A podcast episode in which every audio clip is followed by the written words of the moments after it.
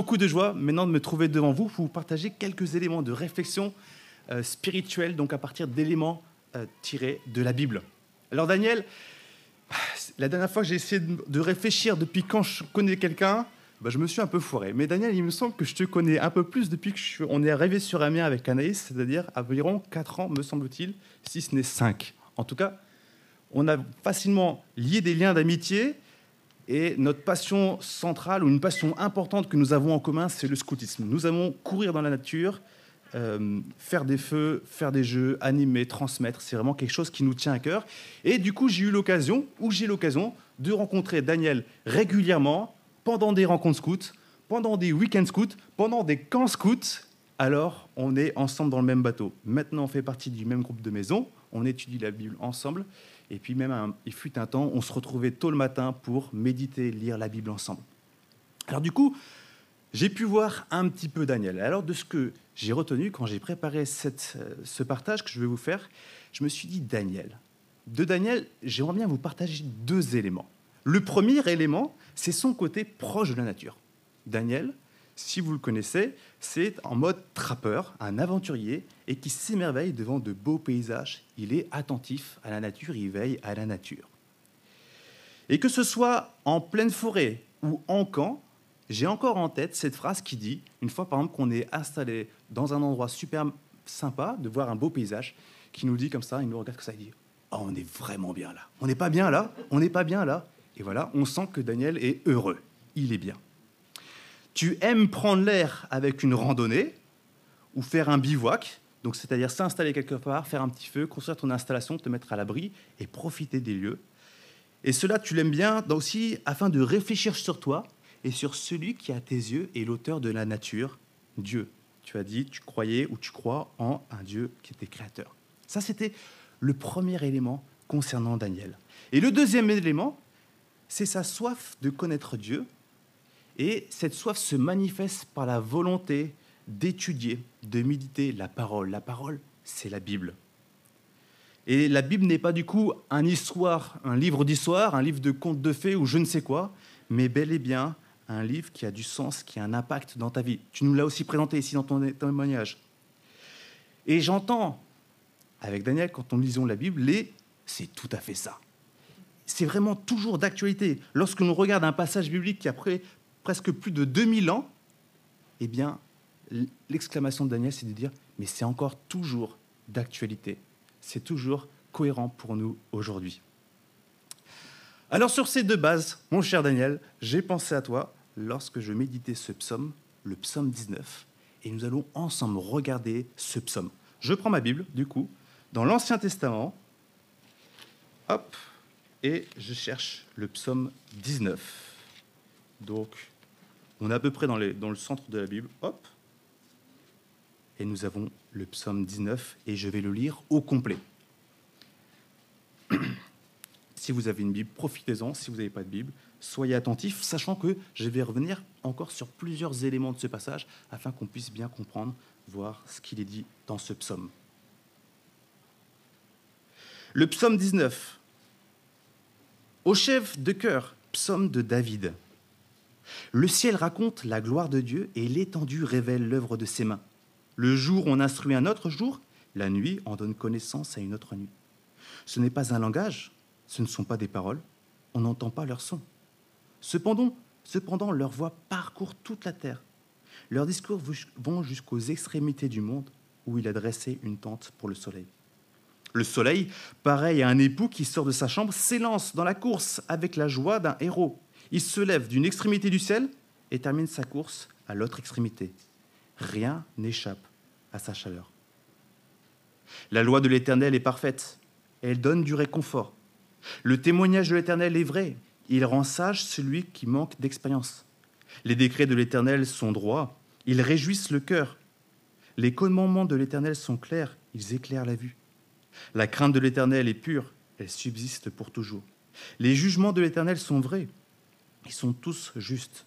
Ils sont tous plus précieux que l'or, que beaucoup d'heures fins.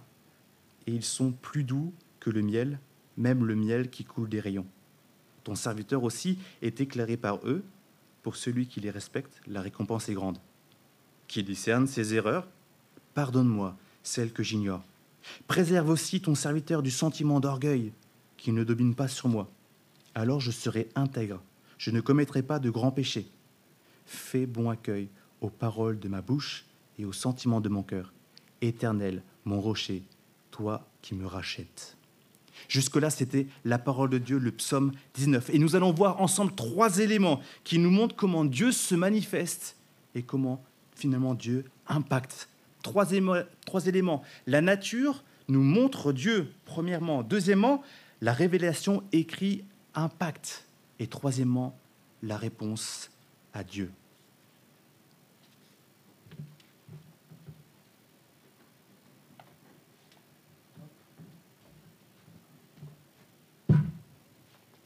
Nous commençons notre psaume avec Le ciel raconte la gloire de Dieu et l'étendue manifeste l'œuvre de ses mains. Nous commençons avec ces deux constats. Dieu est à l'origine du monde et le deuxième constat, le monde rend témoignage de Dieu. Nous sommes face à une œuvre d'art, à un chef-d'œuvre et pour lequel nous, nous pouvons être attentifs de dire qui est à l'origine de ce chef-d'œuvre. Pour le psalmisme, du lever du soleil jusqu'à son coucher, il s'agit de la manifestation de la gloire de Dieu, c'est-à-dire la manifestation de la grandeur de Dieu, de son ingéniosité, de sa créativité.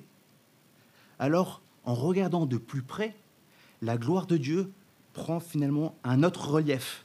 Quand on prend conscience que Dieu est là depuis bien des années et qu'il sera là encore bien des années après nous.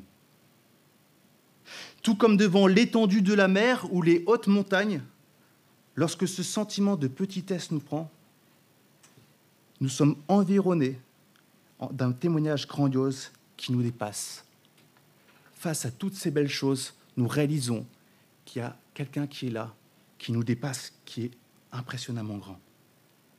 Et nous vivons dans un cadre magnifique. La Terre regorge de beaux paysages. Nous pouvons aller aux quatre coins du monde voir des choses extraordinaires. Nous pouvons rester en France, super beau pays avec des coins super variés. Nous pouvons rester en Picardie, des endroits magnifiques. Nous pouvons nous arrêter à notre petit jardin, des endroits magnifiques. Et tout cela nous raconte la gloire de Dieu.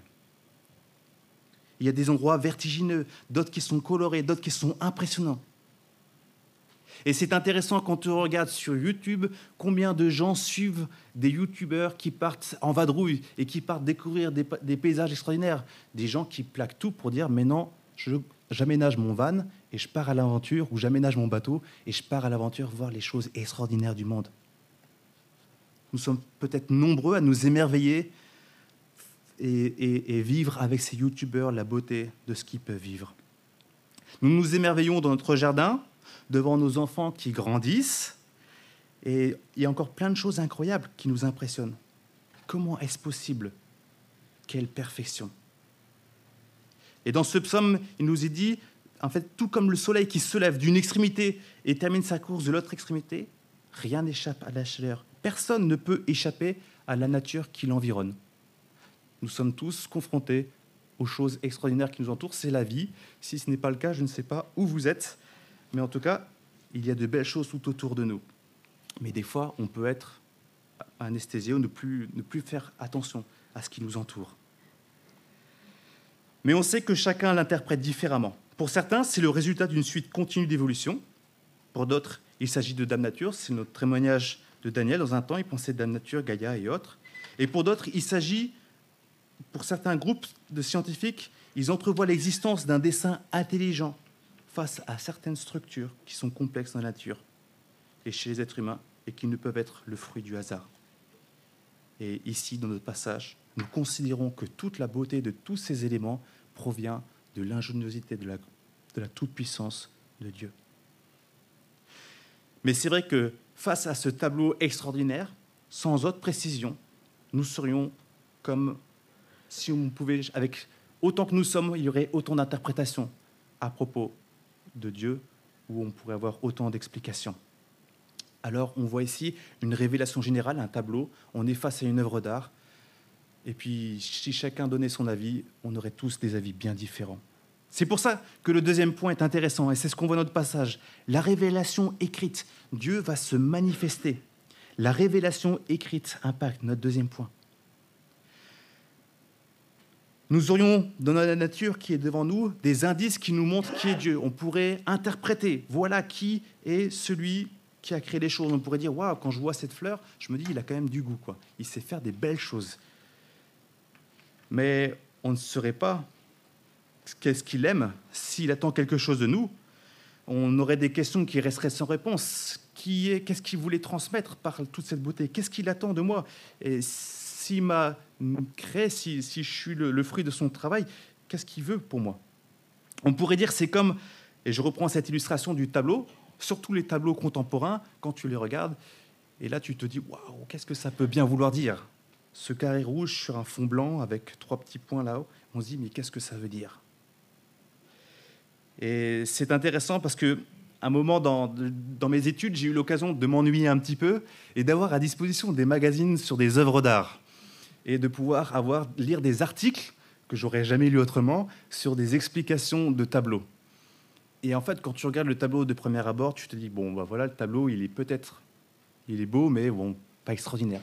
Et une fois que tu lis les explications, les commentaires sur la manière pourquoi c'est positionné comme ça, eh bien, le tableau prend tout de suite beaucoup plus de sens.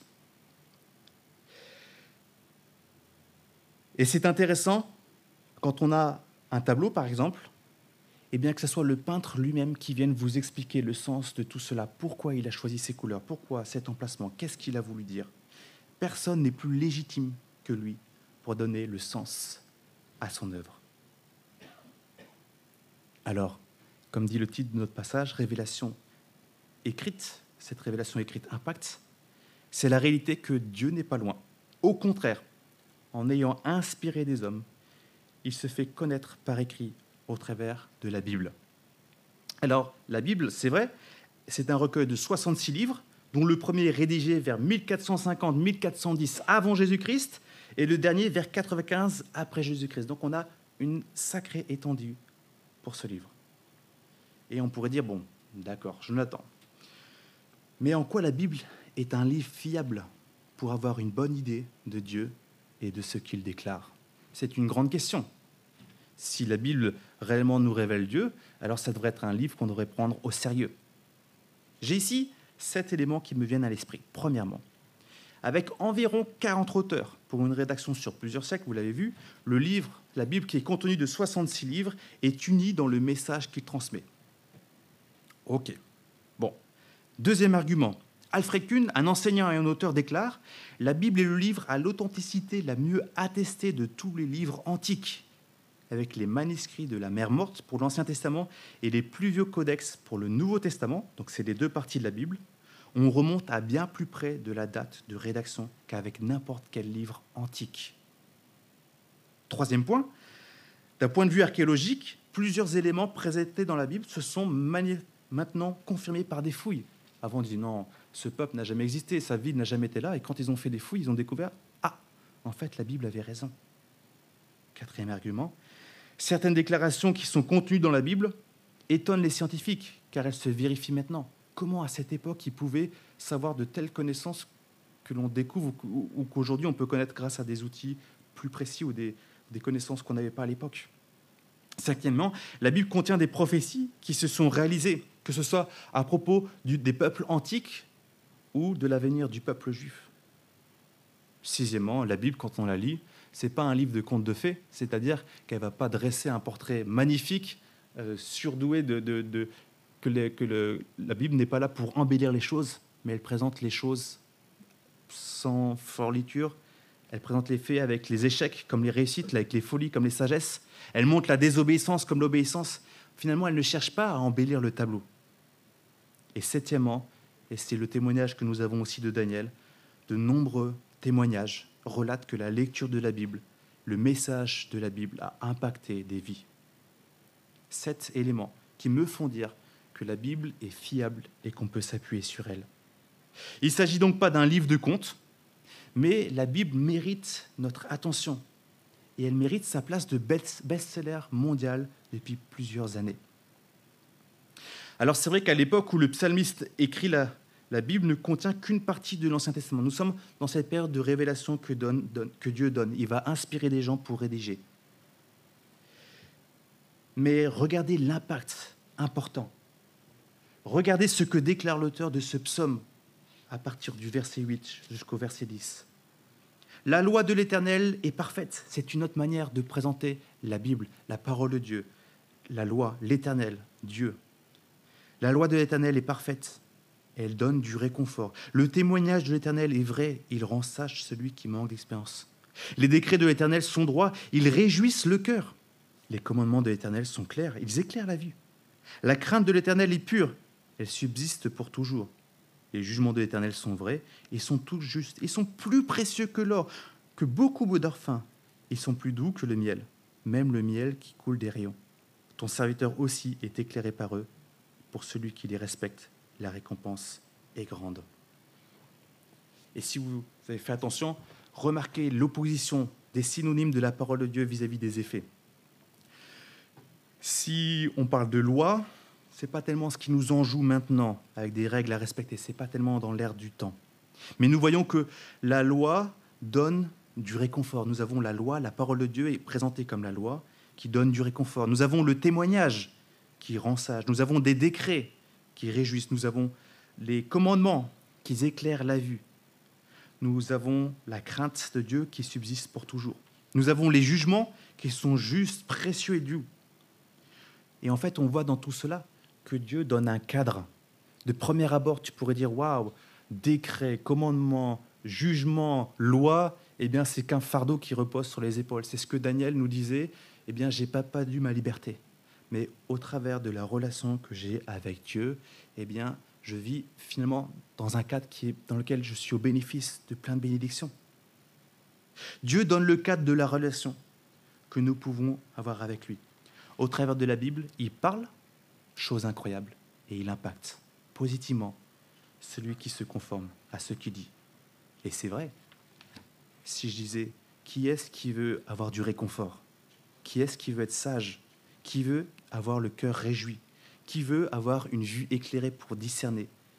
Qui veut euh, avoir quelqu'un qui, qui s'appuie sur quelque chose de juste? Ça pourrait faire des quêtes de toute une vie. Et voilà comment Dieu se manifeste. Dieu donne le cadre de la relation qu'il désire avoir avec nous. La nature nous montre Dieu. La révélation écrite le révèle. Et nous avons maintenant la réponse à Dieu. Le psalmiste termine avec cette déclaration, versets 13-15. Qui discerne ces erreurs? Pardonne-moi celles que j'ignore. Préserve aussi ton serviteur du sentiment d'orgueil, qui ne domine pas sur moi. Alors je serai intègre. Je ne commettrai pas de grands péchés. Fais bon accueil aux paroles de ma, de ma bouche et aux sentiments de mon cœur éternel, mon rocher, toi qui me rachètes. Il s'agit ici comme d'une réponse à Dieu. Et nous, découvrons, nous y découvrons trois notions. Le pardon, l'orgueil et le rachat. Ici, le psalmiste met, avec la notion du pardon, en évidence que Dieu connaît ses fautes. Et c'est ce que Daniel nous disait dans son témoignage, Dieu connaît et sait toutes choses, même celles que nous pouvons ignorer. Et lorsque nous réalisons une faute, quelque chose qui n'est pas juste aux yeux de Dieu, ah ben, celles-ci déplaisent à Dieu et vont en quelque sorte à son encontre, au point qu'il soit nécessaire de lui demander pardon. Cela dépend de laquelle considération nous avons de Dieu, bien sûr. Mais dans le cadre de la relation à Dieu, lorsque nous agissons d'une manière qui le déshonore, qui lui fait du mal, tout comme dans des relations humaines, il est nécessaire de demander pardon. Deuxième point, l'orgueil. L'orgueil tendant à nous dominer, à nous élever au-dessus des autres. Moi, je suis mieux que vous, et moi, je t'écrase. Je ne te considère pas. Je... Au-dessus des autres, mais au-dessus de Dieu. Péché d'orgueil, nous a dit Daniel. L'orgueil excite la croyance de l'indépendance vis-à-vis de Dieu. Je préfère suivre ma propre voie, de me fier à ma propre expérience, ma propre notion du bien et du mal, plutôt que reconnaître Dieu, de lui faire confiance en vivant d'une manière qui l'honore. Et cela, il s'agit du péché, c'est-à-dire ne pas considérer Dieu à sa juste place et finalement prendre la place de Dieu. Incroyable. Hein? Le pardon, l'orgueil. Et maintenant le dernier point, le rachat. Le rachat ici, il s'agit de la référence du rachat de l'esclave. Quelqu'un paye le prix pour délivrer de l'esclavage. Et le, psalmiste se sait inacceptable devant Dieu à cause de son péché, à cause de sa rébellion, de son indépendance, de son orgueil vis-à-vis de Dieu. Mais en s'appuyant sur sa grâce, on a vu avec Didier, c'est un don immérité. Dieu fait une faveur alors qu'on le mérite même alors qu'on mérite la condamnation de Dieu. Et en considérant qu'il est celui qui le délivre de l'esclavage du péché, eh bien, c'est ainsi que le psalmiste veut s'appuyer pour faire cette déclaration à Dieu. Voilà comment il répond sur Dieu. Je veux non pas compter sur moi-même, parce que je suis inacceptable devant toi, mais je veux te faire confiance, parce que tu fais grâce et que tu me rachètes, tu me délivres de l'esclavage de mon péché. Il trouve en Dieu son espérance et le soutien pour se laisser impacter. Et c'est ce que Daniel, tu nous as aussi montré dans ton témoignage. Autrefois esclave du péché, maintenant délivré de cette domination et devenu enfant de Dieu. Ce rachat est possible en ce que quelqu'un paye le prix. La Bible déclare en 1 Jean chapitre 4, à partir du verset 9, Voici comment l'amour de Dieu s'est manifesté envers nous. Dieu a envoyé son Fils unique dans le monde afin que par lui nous ayons la vie. Et cet amour consiste non pas dans le fait que nous, nous avons aimé Dieu, cet amour ne consiste pas dans le fait que Daniel a aimé Dieu, mais dans le fait que lui, que Dieu nous a aimés, a envoyé et a envoyé son Fils comme une victime expiatoire pour nos péchés. Jésus, Dieu fait homme, vient porter à notre place la condamnation, condamnation du péché. Et par sa mort, sa résurrection, il remporte la victoire sur le péché et il ouvre la voie à la réconciliation avec Dieu le Père. Et n'allons pas croire que sa mort est un accident de parcours. Oh mince, comment on va faire maintenant s'il est mort? Qu'est-ce qu'on va trouver comme histoire à raconter? Non. Cela fait partie du plan divin. Dieu a envoyé en lit son Fils comme une victime expiatoire pour nos péchés. Jésus se donne volontairement afin de mourir à notre place comme un bouc émissaire ce sacrifice qui nous ouvre la voie nous rend justes, irréprochables, alors que nous étions condamnables, alors que nous étions destinés à la mort éternelle. Et c'est par son sacrifice que nous obtenons la vie, la réconciliation avec Dieu et l'assurance de la vie éternelle en sa présence. Là, il n'y aura plus de mal.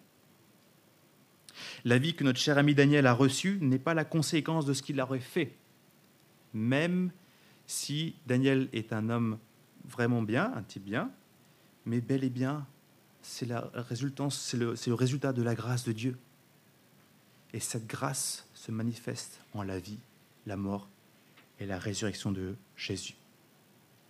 Alors vous me direz jusque-là, super nouvelle, excellent, mais qu'est-ce qu'on peut faire de tout ça? Qui peut être au bénéfice de l'amour de Dieu qui se manifeste par ce sacrifice? Est-ce que c'est répandu à chacun? Il suffit juste de prendre conscience de cela, et puis de... Ou, ou quoi Qu'est-ce qu'il en est de tout ça?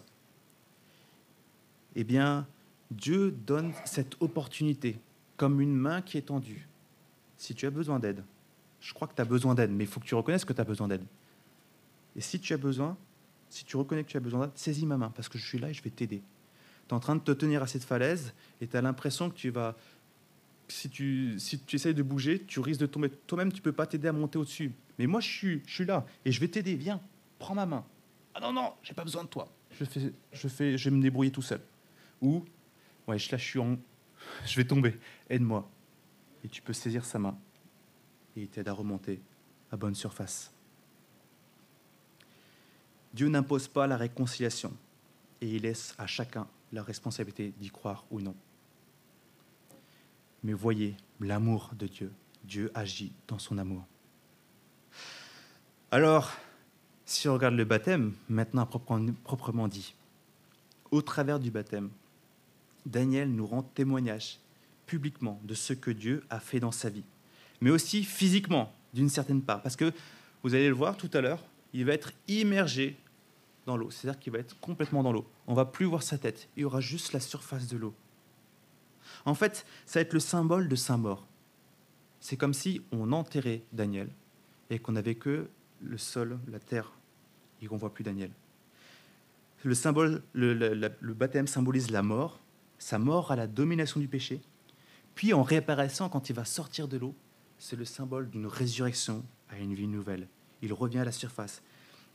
C'est une nouvelle vie, libérée du péché et totalement réconciliée avec Dieu.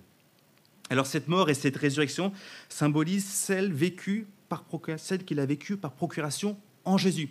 Lorsque Jésus est mort sur une croix, il remporte la victoire sur le péché. Lorsqu'il ressuscite, il réapparaît victorieux. Il ouvre la voie. En lui, à la croix, Daniel est mort. En Jésus, il est mort du pouvoir du péché et de la mort. Et finalement, Daniel ressuscite en Jésus-Christ. Alors maintenant, une chose extraordinaire, vous qui connaissez peut-être Daniel peut-être mieux que moi, je pense aux enfants et tout, qui peuvent peut-être voir les défauts de Daniel, et bien des fois on peut se dire, bah oui, il fait quand même ça, c'est quand même un sacré personnage, le style ou ça. Mais ce qui est incroyable, c'est que lorsque Dieu voit Daniel, il ne s'arrête plus au péché, mais il regarde à ce qu'il a accompli à la croix. Daniel est comme revêtu de la vie juste de Jésus, de sa mort, de sa résurrection, et cela une fois pour toutes. Alors ça ne veut pas dire que lorsque tu fais des choses qui déplaisent à Dieu, Daniel, que Dieu ne sera pas attristé ou blessé ou quoi. Mais vraiment, c'est cette œuvre, de quelle manière Dieu nous voit lorsque nous sommes réconciliés avec Dieu. Comme revêtus, il voit toute l'œuvre de Jésus-Christ.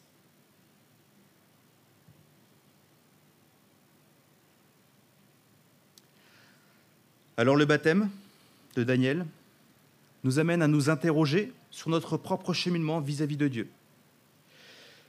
Et j'aimerais bien terminer avec une citation puis quelques explications de cet homme, directeur de l'association Porte Ouverte, Patrick Victor, qui, dans un magazine de, cette association qui est paru en juillet-août, nous relate cet événement. En 1961, le cosmonaute Yuri Gagarin, au service de la propagande soviétique, aurait déclaré Je n'ai pas vu Dieu là-haut. Alors, une petite fille chrétienne lui a alors écrit Cher monsieur Gagarine, je veux simplement vous demander si vous êtes de ceux qui ont le cœur pur. En fait, elle faisait allusion aux paroles de Jésus dans le Sermon sur la montagne, qui nous dit Heureux ceux qui ont le cœur pur, car ils verront Dieu. Face à la beauté du monde qui nous entoure, je prie que nous puissions considérer avec la sincérité, un, cœur pur d'une certaine manière, la personne de Dieu. Que nous puissions nous, poser des bonnes questions et de voir finalement la manifestation de son amour en Jésus-Christ. Et je suis persuadé que cela aura un impact sur nos vies. Daniel, que Dieu te bénisse et ainsi que vous tous, que Dieu vous bénisse.